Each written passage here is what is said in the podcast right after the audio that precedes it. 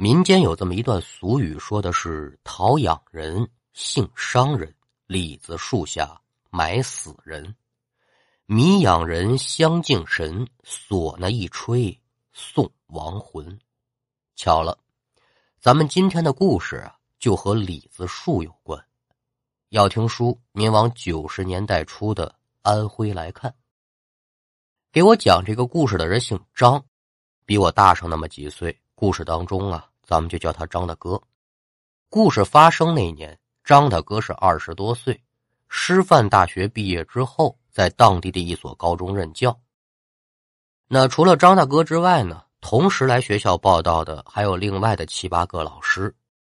入职的工作也比较顺利，但是呢，在分配教师宿舍的时候，学校领导犯难了。怎么回事这个教职工宿舍呀。它不够用，赶等所有老师都分配完宿舍之后，就倒霉了。张大哥在内的四名老师，他没有宿舍。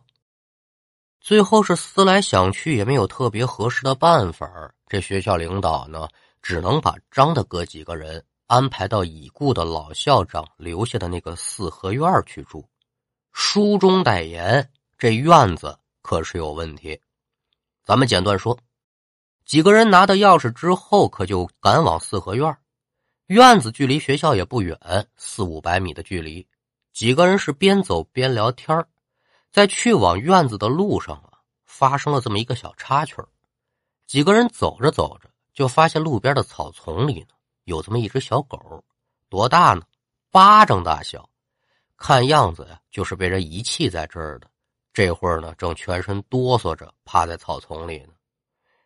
张大哥打小就挺喜欢狗的，所以看到这个狗之后，心里有点舍不得，弯腰把这小狗抱起来，轻轻捋捋毛。一看这张大哥没有恶意，这小狗呢，自然是往张大哥怀里钻呢。那看到这儿啊，张大哥就决定把这狗呢给抱回去养起来，不但说能给自己做个伴儿，大了之后还能看家护院，这也是一举两得的事儿。对于张大哥的决定，同行的三个同事也不反对。你想养就养，平时的剩菜剩饭呢，他也能帮忙吃一吃。很快，几个人就来到了院门口。看样子呀，这院子是有年头没人住了。虽然说谈不到破败，但是也是灰尘遍布。这边把院门打开，几个人迈步往里走。整个院子的结构呢，是一个特别标准的四合院。院子里是杂草丛生，而且呀，在院子的正中央种着这么一棵高大的李子树。因为这会儿正值六月份，树枝上啊挂着不少还没有成熟的李子，树上也掉了一层厚厚的成熟之后掉在地上的李子。但是长年累月没人捡，这时候地上的李子已然就是腐烂发霉。看到这树之后，张大哥就一愣。哎，这院子里怎么还种李子树呢？不是说李子树属阴，不能种在院子里吗？哎，您看啊，这张大哥呀，虽然说是一个人民教师，但是啊，也不是完全的唯物主义，对于这些怪力乱神之事呢，是比较有兴趣的。不然他也说不出来这李子树属阴这种想法。就在自己在这琢磨着，其他三名同事正在感慨说：“哎呦，你看这么好的房子在这闲置着，可真是浪费了。”突然之间呢，张大哥手里抱着小狗，朝着正房的窗户就叫唤起来了。但是，毕竟这狗太小，叫声呢也不大。几个人同时看向张大哥怀中这小狗，哎呦，这小狗也不知怎么的了，玩命的叫唤呢。最开始呢，还有点狗吠之声，到最后那就不是狗动静了，惨叫一般，一边叫一边挣扎。旁边三个人是你看看我，我看看你，都不知道怎么回事但是，张大哥看着手中这小狗叫的如此凄惨，心里可就觉得有点不太对劲了。咱刚说完，张大哥对于鬼神之事比较感兴趣，当然他也知道。这狗可以看到人类肉眼看不到的东西，莫非说这狗看见了什么东西不成？那由于小狗的挣扎幅度越来越大，张大哥渐渐的可就有点抓不住了。没办法，就只好把这狗放地上。可是不成想啊，刚刚放在地上，就见这狗又朝窗户的位置叫唤两声，想往前走，却好像害怕，夹着尾巴就朝门外跑了。赶等张大哥想把狗抓回来，已然是来不及了。小狗是跑出门外，叫声是越来越远，没办法，只好作罢。小狗的异常反应让张大哥的心里是越来越没底，就跟其他三个人说：“哎，我说哥几个，要要不就咱回学校住去吧？这这个地方待着不舒服，而且刚才你们看见没有，那狗一直叫唤。这院子里还种着这么一棵李子树，我们老家有句老话，就叫叫……还没等说完呢。”其中一个老师立刻就打断了张大哥：“你快住了吧，我觉得挺好啊，哪儿不舒服？那狗就是不喜欢你，这才跑的。没事儿，这么大的房子就咱四个人住，一人睡一间，还有富裕，这不比回去跟他们挤着强啊？另外这树你瞧见没？夏天咱乘凉，还有李子吃，那多好啊！行了行了，别多想了，今天咱是啥也干不了了。”光收拾屋子就得一天，哎，这话算是没错。咱的任务是教书育人，不兴搞封建迷信、牛鬼蛇神那一套。接下来咱们要做的事儿呢，就是每人选一间房子，然后各自打扫房间。晚上，哥们儿我露上两手，我炒几个菜，咱哥几个喝点这就算是齐活了。但是啊，张大哥就觉得这房子是千千万万万万千千的住不得。再联想到刚才举止反常的小狗，还有院子里这李子树，再加上老校长之前还死在这儿了，几相一结合，这更加坚定了张大哥要离开的主意。再三劝说之后吧，其他三个人呢，还是说张大哥宣传封建迷信，把张大哥狠狠的批评了一顿，最后撂下一句话：“你呀，要是想回去，你就自己回去。”我们是不愿意和他们在宿舍里挤着，这儿多美呀！见劝说无果，没办法，张大哥只得返回学校申请住在学校的教师宿舍。那领导对于张大哥的要求也没多问，很快就给他安排了宿舍。简短说，这日子就这样一天天的过，张大哥也进入到教学状态，而住在四合院的三个老师呢，也和常人无异。上班下班到点吃饭，平时接触的时候呢，也没有什么异常的地方。看到这儿，张大哥觉得，嗯，可能是我想多了。想着我现在搬回去，有点张不了嘴，心想算了吧，就这么忍着吧。话说一周之后的一个晚上，张大哥接到在四合院住的这三个人的邀请，说呀，晚上在一块吃个饭，喝个酒。对于同事的邀请，张大哥自然是没有拒绝。更何况呢，几个人差点成室友。晚上大概八点多，张大哥拿着特意买来的酒和两个小菜就来到了四合院。一个星期没见，这院子被他们打扫的也挺干净的，地上的杂草啊和那些腐烂的李子也都是收拾的干干净净。简单客套几句，张大哥被让进屋中。进屋一看呢，这桌椅板凳和酒水饭菜已然是摆好。大家各自落座之后啊，张大哥发现了一个奇怪的地方。只见原本只需要四副碗筷的桌子上啊，在主位的位子上还有第五副碗筷。张大哥不大明白，就问说：“一会儿还有别人来呀？”几人摇头：“没人来呀。”那四个人，你们准备五副碗筷干嘛呀？这个时候啊。其中一个人就站起身子，给张大哥倒了杯酒。唉，多这一副啊，自然有人使唤，你就别管了。今天呢，咱们是不扯别的，光喝酒。同事这回答让张大哥感觉云里雾里的。你说这叫什么玩意儿？想继续再问两句呢，这同事已然是把酒给端起来了。张大哥也不好再问，在疑惑之中，可就喝下了这杯酒。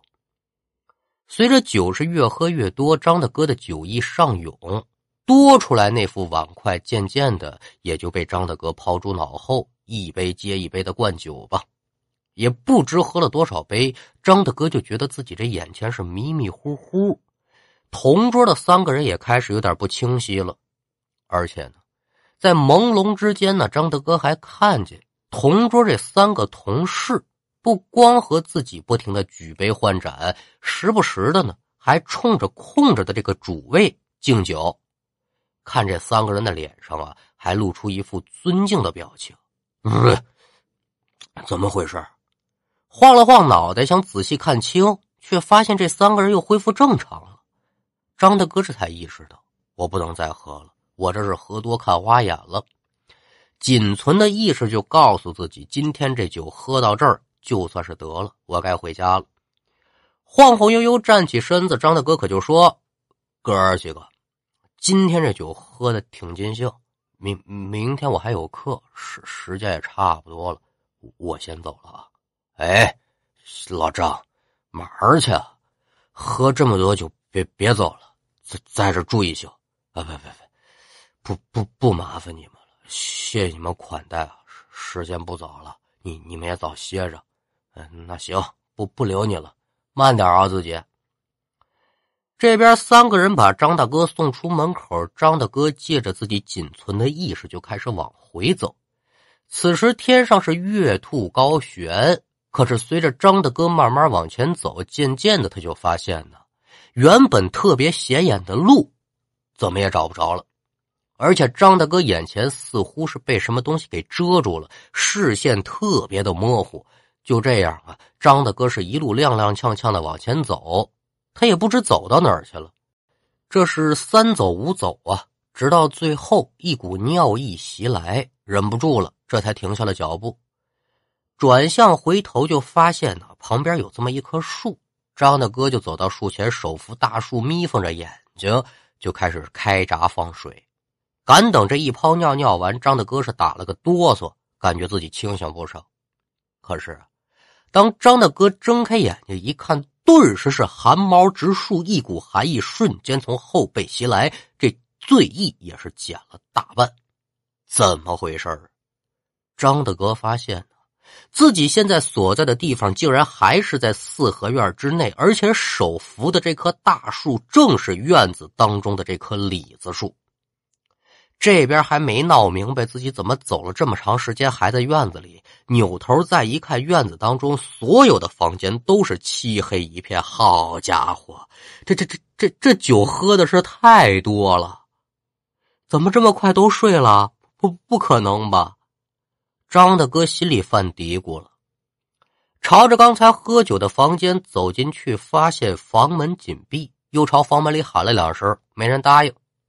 而就在这时呢，张大哥就听到自己的身后咔啦咔啦的这种响声，扭头一看，眼前的一幕直接让张大哥咣当一声晕倒在地。您得问了，他看见什么了？吓成这样！就在张大哥扭向回身之时，张大哥就看见眼前的李子树的树枝下有三个黑色的物体在不停的晃来晃去。借着月光仔细观瞧，这三个黑色的物体竟然是吊着的三个人。当张大哥再醒来的时候，就是第二天了，人在医院。昨天晚上自己是亲眼目睹恐怖的一幕啊，现在还在脑子里面盘桓着呢。因为有树叶的遮挡，他也看不清楚三个人的长相，但有一点可以确定，在李子树那树枝上吊着的就是人。负责在医院陪护的同事一见张大哥醒了，赶忙就问他说：“你你醒了，没事了吧？”张大哥感觉了一下身体并无大碍，就询问说：“我我怎么在医院呢？”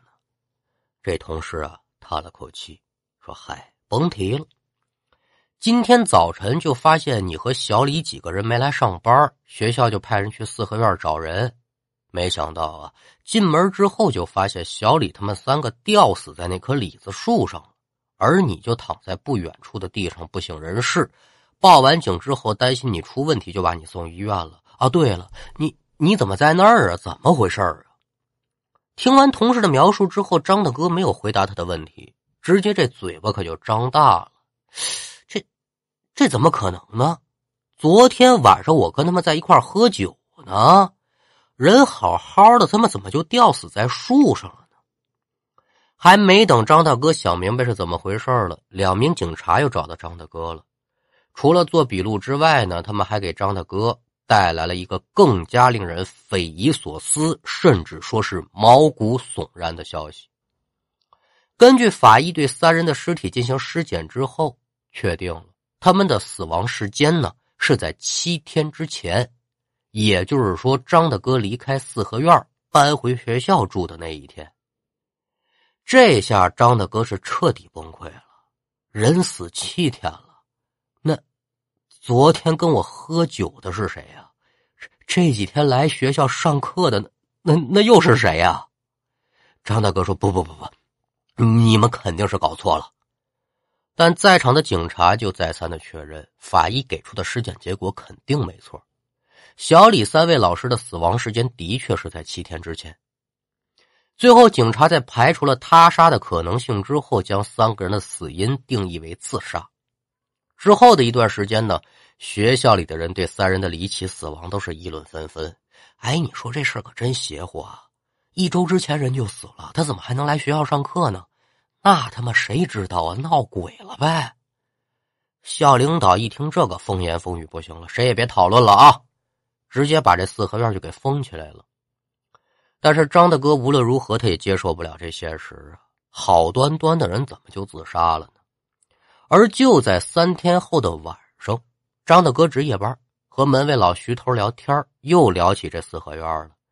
老徐头呢，也把发生在四合院里的故事。讲给了张大哥。老徐头说：“呀，这四合院是五十年代和学校的教职工宿舍一块建的。四合院建成之后呢，学校的第一任校长和家人就住在里头。这四合院也不是单独给他建的，当初建这院子的目的呢，就是方便历任校长居住。那老校长平时就喜欢种些花，养些草。”搬进去之后呢，老校长就在院子里栽满了花草，而且还种了一株李子。李子树长成之后呢，每到李子成熟的时候呢，校长就把李子摘下来拿到学校给孩子们吃啊，给老师吃啊。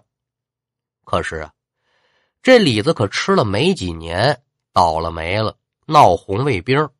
老校长祖上经商，好家伙，扣上资本主义大帽子了，受尽了折磨和屈辱。那些曾经吃着老校长种的李子长大的孩子，把这年近花甲的老校长绑在马车上，叫做游街示众。除了言语攻击之外，甚至是拳打脚踢，还要当众宣读自己的罪过，并承诺你得改正。老校长的女儿迫于无奈呢，也和他断绝关系，妻子也被打成了黑五类。最后，心灰意冷的老校长在一个夏天结束了自己的生命。结束自己的生命的方式，就是吊死在自己亲手种的李子树上头。敢等发现这老校长尸体的时候啊，好可怜，整个尸体已然是臭了，苍蝇围着，爬满蛆虫，那场面真是惨不忍睹。在场的红卫兵也担心惹麻烦，就在李子树底下挖了个坑，把老校长这尸体啊，稀里糊涂的就给埋了，对外就宣称。说老校长这个资本分子畏罪潜逃了。后来随着那股浪潮的刮过吧，这件事情慢慢的也就没人再提了。这院子呢一直也没人住，都知道里面死过人，传言说这是个凶宅。后来的一个夏天，一个北京来的教授又搬进去了。当然了，他也知道这院子里死过人，但是教授和大多数人的想法一样，他就不相信这个世界上有什么鬼神之说。开始的时候呢，老教授在晚上睡觉啊，就总能听见有人哭，哭的是凄凄惨惨，并且这哭声呢还时不时的提高那么几个度。刚开始教授就觉得呀，这肯定是外面的野猫发情了，可慢慢的他可就觉得不大对劲儿了，因为教授发现呢，这哭声像是有某种魔力，让人听完之后会莫名其妙的感到鼻子发酸，也有那种想跟着哭的冲动。除了哭声之外，外面还经常会出现那种噼里啪啦的声响，跟下冰雹似的。最后啊，这教授怀着好奇心，可就出外查看，谁知道是刚刚推开门，教授就看到院子里的地上都是李子，而且这些李子呢，原本都是好好在树上，没到成熟的季节，这果怎么都掉下来了呢？心里纳闷但是还是捡起一颗，把李子捡起来之后，嗯，提鼻子一闻，一股浓重的血腥之气可就从李子当中散发出来了。惊慌之后，这教授就搬离四合院了。那按说离开这个院子，是不是就没事了呢？这件事情也就结束了？哎，远没有这么简单。教授走了之后不久，有一次学校重修，教授在现场监工。当时啊，搅拌机就发生了故障了。这教授让工人呢把电源关闭，自己头上戴着矿灯，就想进去弄这个故障机器。倒霉，本来已经断电的搅拌机不知道怎么回事又通上电了，原先的故障也好了，直接把教授整个人就给卷进去了。好端端的一个大活人，最后是混着红色的水泥从另外一头就出来了，全身的骨头都搅碎了。打那之后，这四合院就变成了名副其实的凶宅，再也没有人敢进去了。直到张德哥他们这四个人来到。老徐头又说了：“说我看呢，这就是老校长死的冤枉，怨气太重，再加上呢，又让人埋在李子树底下了。这李子树的阴气加上老校长的怨气，一般人估计承受不住。那三个小伙子就是被老校长的怨气所害。我想他们在吊死之后还不知道自己已经死了，还继续每天的工作，直到昨天他们回魂之日。”他们才知道自己已然是死掉了，叫你过去啊，或许就是想拉替身也或许呢是想让别人知道他们已经死了吧。老徐说完这些话，张大哥的心里是五味杂陈，他也不知道自己是该高兴呢，还是该难过呢。后来呀，这四合院就彻底的荒废了，院子里的李子树是一年比一年长得好，但是。再也没有人能吃到那棵树上的李子了，而打那之后，张大哥也没有再吃过一个李子。好了，今天的故事就给您讲完了，感谢您的收听，我们下回再见。